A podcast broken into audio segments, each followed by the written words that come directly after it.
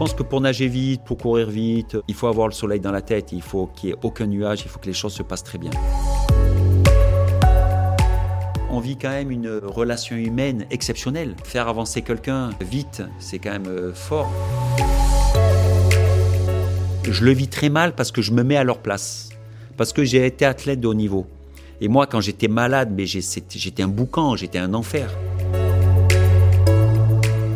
Bonjour et bienvenue dans Œil de coach, un podcast de la rédaction du groupe Nice Matin qui vous emmène au plus près du terrain.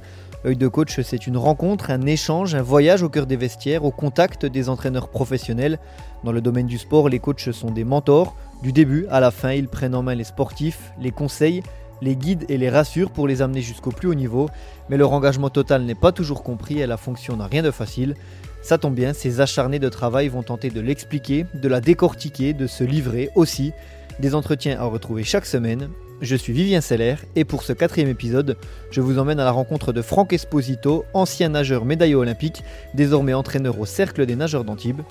Œil de coach, épisode 4, partie 3, c'est parti.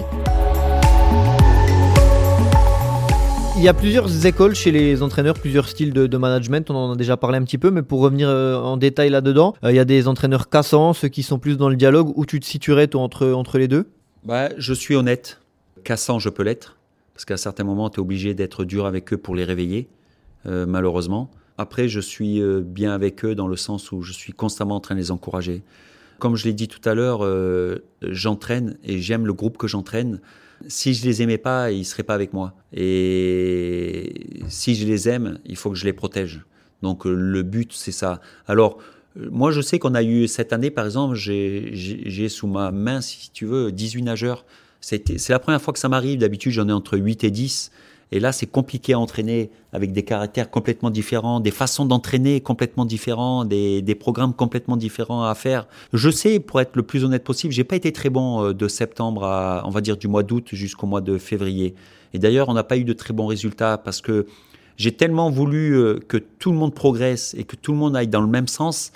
Eh, je me suis, on s'est aperçu avec Yoris qu'on n'avançait pas. Donc je sais que j'ai pas été bon moi là-dessus. Et il a fallu vraiment prendre conscience de ça. Donc euh, voilà, encore une fois, on, a parlé tout à l'heure de remise en question. Eh ben, il faut se remettre en question. Et la remise en question dans le sport de haut niveau, elle est, il faut que ce soit tous les jours, chaque semaine, chaque mois. Il faut qu'il y ait une remise en question. Donc, on a fait cette remise en question. On a essayé de trouver quelque chose. Dès la première compétition, ça a très bien marché. Donc voilà, on continue dans ce sens-là, mais toujours en, pensant à, se remettre en question. C'est important. Une nageuse actuelle euh, nous a dit il sait être sérieux, mais il aime bien nous taquiner. Est-ce que c'est le, le secret de jongler entre les deux finalement? Ouais, il faut. Je crois que moi, j'aime bien cette façon d'entraîner où euh, j'aime bien rigoler avant l'entraînement. D'ailleurs, j'arrive toujours avec le sourire, où on essaye de rigoler, euh, voilà. Et j'aspire à, que, à ce que mes nageurs soient pareils. On rigole, voilà. Ce qui me plaît pas, c'est quand j'arrive au bord du bassin le matin ou le soir et je vois tout le monde faire la gueule parce qu'on va travailler. Oui, malheureusement, dans ce milieu-là, on est obligé de travailler tous les jours et on a, on, travaille en 12 séances par euh, semaine. Donc euh, le matin, on attaque en gros à 7h15, euh, voilà. Mais en gros, on fait 7h15, 10h30, 11h tous les jours, plus l'après-midi, en gros, de 15h jusqu'à 18h. On est obligé de passer par là. Mais oui, j'aime bien rigoler. J'aime bien les taquiner, j'aime bien chambrer aussi, et j'aime qu'on me chambre, il n'y a aucun problème là-dessus. Mais quand il faut y aller, il faut y aller, et ça c'est important. Si, tu devais quantifier l'importance de l'aspect mental dans la performance de tes nageurs, euh, c'est peut-être difficile à dire 50%, 60%, mais elle, est primordiale forcément. Ouais, c'est compliqué à dire, mais euh, moi je dis toujours, euh, quand j'entraînais Coralie Balmy, qui est une fille de la Martinique, donc Martinique, Méditerranéen, on se ressemble, on va dire, un petit peu. On a le soleil. Le soleil, c'est important pour nous, le soleil, la mer. Et je lui disais, tu sais Coralie, tant que tu auras des nuages dans la tête, ça peut pas fonctionner. Alors, les nuages, il faut que tu me les donnes. Donne-moi tous les nuages possibles. Par contre, le jour où tu as le soleil dans la tête, tout va très bien se passer. Eh bien, du moment où elle a compris ça, elle m'a donné les nuages et elle a pris le soleil, eh ben, du jour au lendemain, ça allait très bien. Et elle a fait des, super saisons. Je pense que pour nager vite, pour courir vite, il faut avoir le soleil dans la tête, il faut qu'il n'y ait aucun nuage, il faut que les choses se passent très bien. Et à ce moment-là, on est capable de faire de grosses performances. Mais pour rester sur cette métaphore, si toi tu prends les nuages, est-ce qu'il n'y a pas le risque que tu imploses un jour? Non, parce que moi je préfère qu'ils me donnent euh, les nuages. Moi je sais ce que je vais en faire avec ça. Je vais les mettre euh, de côté Et tu sais, c'est exactement comme un kiné, euh, quand il te masse, euh, il va prendre euh, les mauvaises ondes, hein, il les prend pour lui, hein, il va te laisser que les bonnes. Voilà, donc moi, donnez-moi tout ce qu'il faut, moi je sais où les mettre. Et voilà, moi ce que je veux, c'est que mes nageurs, mes athlètes aillent très bien et qu'ils soient simples. Et je crois que s'ils sont simples et ils ont du soleil dans la tête, la performance est facile à faire. Tu l'as dit, tu as 18 nageurs actuellement sous, sous ta houlette. Est-ce que tu as l'impression d'être entraîneur d'un sport individuel ou d'un sport collectif finalement? Alors, euh, eh ben, quand on est hors de l'eau, on est un sport collectif. Donc on est obligé de gérer un peu tout le monde. Mais euh, quand on est, euh, une fois qu'ils rentrent tous dans l'eau, c'est vraiment un sport individuel. Tu vois, ils sont à peu près 18. Il y a à peu près 3-4 séances différentes pour chaque spécialité. Donc là, vraiment, quand ils rentrent dans l'eau, c'est vraiment un travail personnel. Après, c'est un travail d'équipe pour eux quand ils sont dans l'eau parce que quand ils vont très bien, c'est facile d'encourager euh, celui qui va mal. Mais celui qui va mal, on essaye de l'encourager pour qu'il essaye de suite euh, euh, se raccrocher à celui qui va très bien. Donc tu vois, on essaye de vraiment de les coacher, le bon, le mauvais, le plus, le moins. On essaye vite hop, de, de l'envoyer vers le positif et on est tout le temps constamment en train de les encourager. Après, tu sais, nous, on a un sport compliqué parce que tu peux être en super forme le lundi soir, par exemple, euh, et le mardi matin être complètement fatigué parce que le lundi, parce que le lundi matin, il y a eu la musculation, le lundi soir, l'entraînement a été un peu dur. Le mardi matin, souvent, euh, on les fait nager, on leur demande des fois pas grand-chose parce qu'ils sont fatigués. Mais par contre, le mardi soir, ils vont être en super forme. C'est comme ça souvent que ça se passe. Tu vois? Donc euh, c'est pour ça aussi qu'on on reprend l'entraînement le dimanche soir, qui est plutôt une petite baignade à 18h. Tu vois, on fait pas grand-chose le soir. On fait le dimanche soir, on fait pas grand-chose. On fait, on va dire, un footing euh, qui fait entre 2 et 3 km euh, dans l'eau. Alors pour les gens, c'est beaucoup, mais pour nous, ça dure en gros entre 30 et 40 minutes.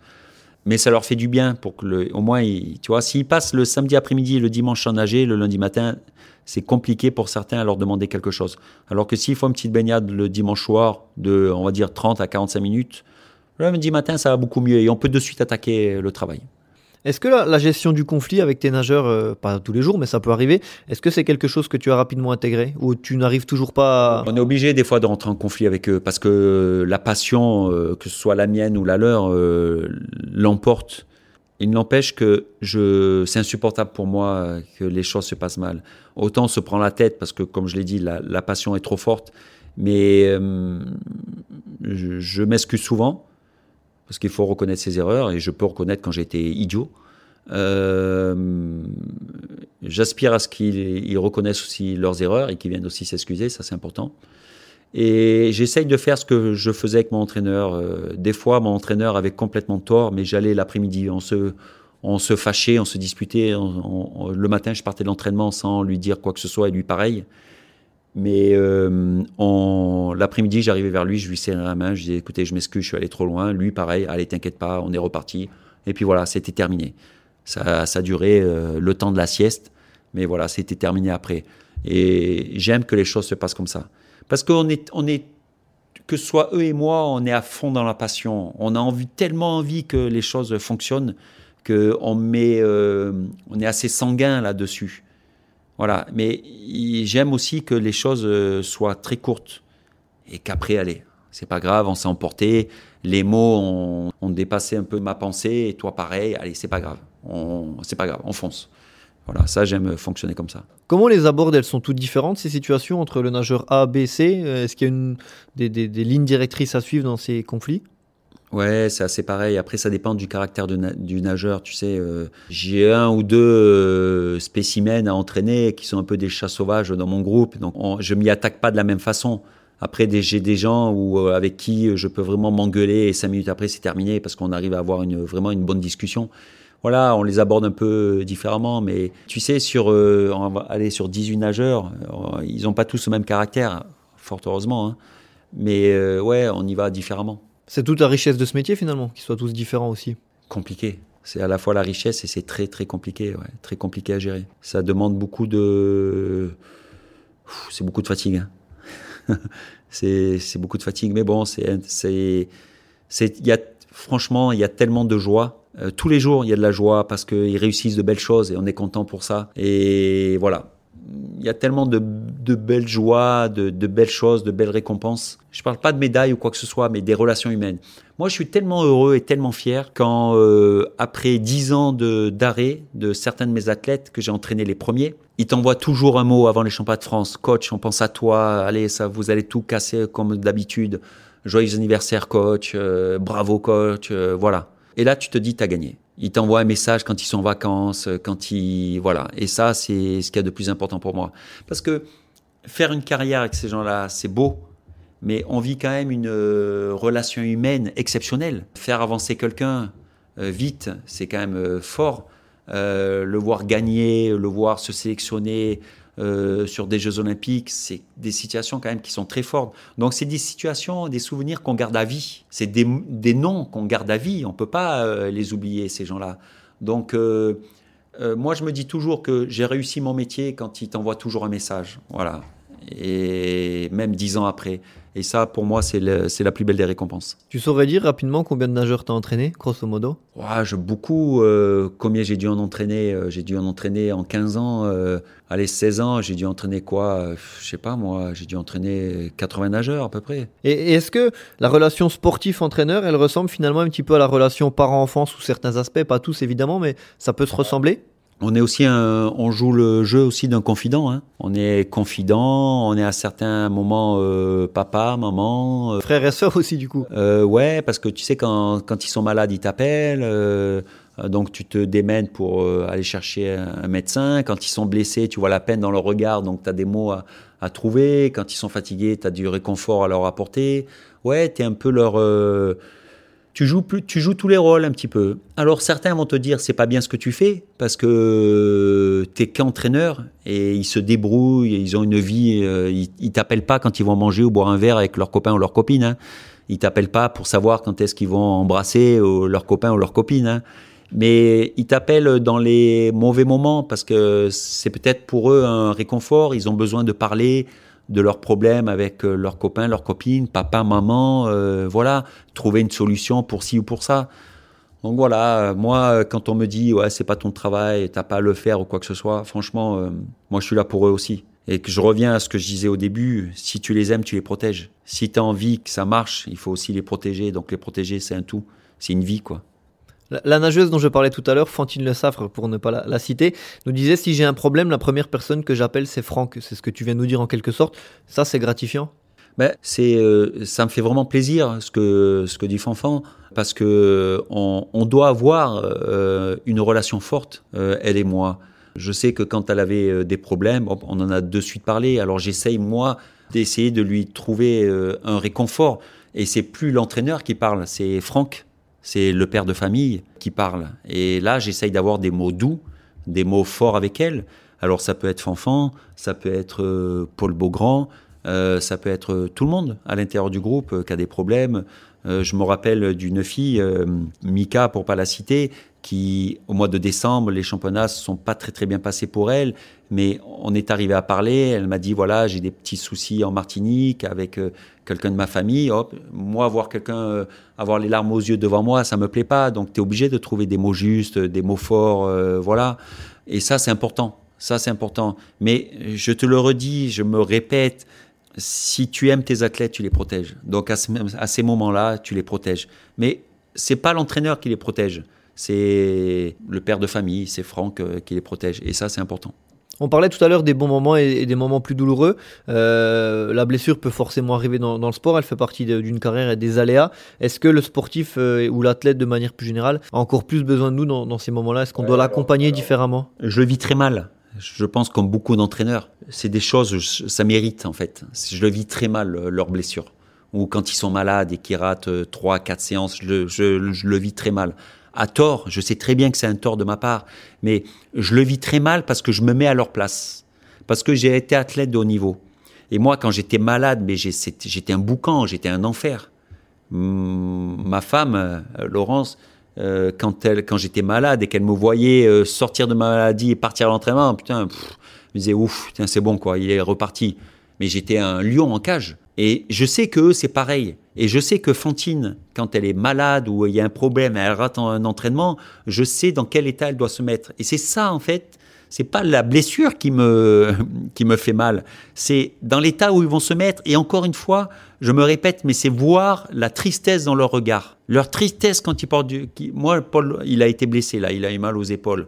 Euh, Paul Beaugrand, il sort vendredi du bassin, il fait pas les 7 km qu'il doit faire, il en fait que 3 ou 4. Eh ben, je vois le mec, la tête basse, les épaules rentrées, je vois le mec partir et ça me déchire. Tu comprends? C'est pas la maladie ou la blessure qui me fait mal, c'est voir leur comportement qui, parce que je sais que ils vont gamberger et ils se disent ouais mais mes, mes, adversaires nagent pendant ce temps-là, moi je suis à la maison et je patiente et j'attends et, c'est, franchement c'est insupportable pour moi, c'est insupportable dans les moments peut-être aussi plus compliqués ou de manière plus globale, euh, l'image de la natation elle est parfois entachée malheureusement par des histoires de, dopage. Est-ce que ça pousse les, entraîneurs à être plus, plus méfiants, plus vigilants par rapport à ces athlètes, à ce qu'ils ne soient pas euh, tentés d'être là-dedans, je ne sais pas On sait ce que prennent nos athlètes, les compléments alimentaires qu'ils prennent. Euh, qui... Tu sais, un, un, sportif de haut niveau, il ne peut pas s'entraîner en buvant de l'eau, et voilà. Donc, on fait très attention, ils sont suivis. Donc c'est des compléments alimentaires, euh, c'est des protéines pour récupérer, c'est enfin il y a plein de choses qui rentrent en jeu. Mais je suis pas avec eux, je suis pas à la maison. Moi, je sais pas après euh, ce qu'ils peuvent prendre ou quoi que ce soit. Chez nous, il n'y a jamais eu de cas de dopage, heureusement, parce que ça serait un le club, le CNA, le vivrait très mal. Et moi, le premier, et mon directeur sportif, Denis Auguin, qui a été un super entraîneur, euh, le vivrait aussi très mal. Mais l'institution lui vivrait mal. Alors, je ne te parle pas de la ville et tout ça, hein.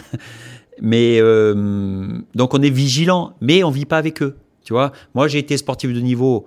Euh, on prenait tout ce qu'il y avait à prendre. Hein. On était à la limite. Hein. On était, euh, on marchait sur le trottoir, mais il fallait pas tomber à gauche. Il fallait tout le temps tomber à droite. Mais on a été, moi j'ai jamais été positif, hein. mais on, prenait ce qu'il fallait prendre. Mais on était, si la limite c'était moins 1, on était à 0,0. Hein. Tu comprends? Voilà. Mais dans le juste. Mais malheureusement, euh, je pense que certains euh, Français se font prendre parce qu'ils veulent être à la limite et des fois ça déborde un peu. Et des fois on n'est pas au courant de tout aussi. quoi.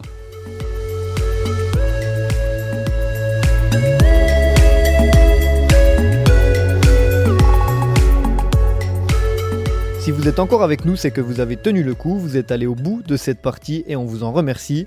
Mais restez bien avec nous, les aventures de ces entraîneurs se poursuivent chaque semaine. En attendant, n'hésitez pas à vous abonner et à partager ce podcast autour de vous. Si vous avez des remarques, vous pouvez m'envoyer un mail sur l'adresse suivante vseler@nismatin.fr, vsei 2 ler La suite au prochain épisode.